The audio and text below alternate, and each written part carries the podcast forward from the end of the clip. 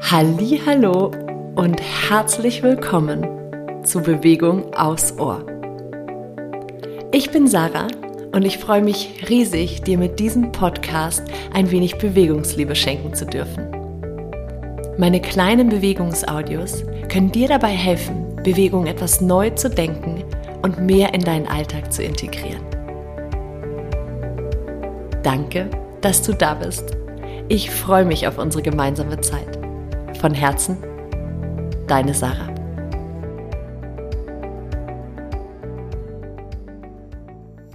Hallo und herzlich willkommen zu deinem sechsten Türchen vom Adventskalender aus dem Podcast Bewegung aufs Ohr. Heute bauen wir so ein bisschen auf den knöchernen Eckpunkten des Beckenbodens auf. Also falls du gestern verpasst hast, hör dir gerne das gestrige Türchen nochmal an. Und dann komm in einen bequemen Sitz oder auch ins Liegen wie auch immer es dir gerade am besten geht. Theoretisch kannst du diese Übung sogar auch im Gehen machen. Und bring deine Aufmerksamkeit jetzt nochmal zu diesen vier knöchernen Eckpunkten. Den Sitzbeinhöckern rechts und links im Gesäß, dem Schambein vorne und das letzte Ende der Wirbelsäule dein Steißbein. Und jetzt stell dir vor, wie du zwischen diese vier Punkte Weite zaubern kannst.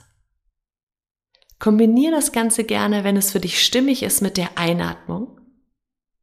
Lass mit der Einatmung Weite zwischen deine beiden Sitzbeinhöcker gleiten und zwischen dein Scham und dein Steißbein. Viel Weite in dein Becken. Und nutze hier gerne den Ausatmen, um unnötige Anspannung aus dem Beckenbodenbereich einfach nach unten abfließen zu lassen. Einatmen, Weite ins Becken. Und ausatmen.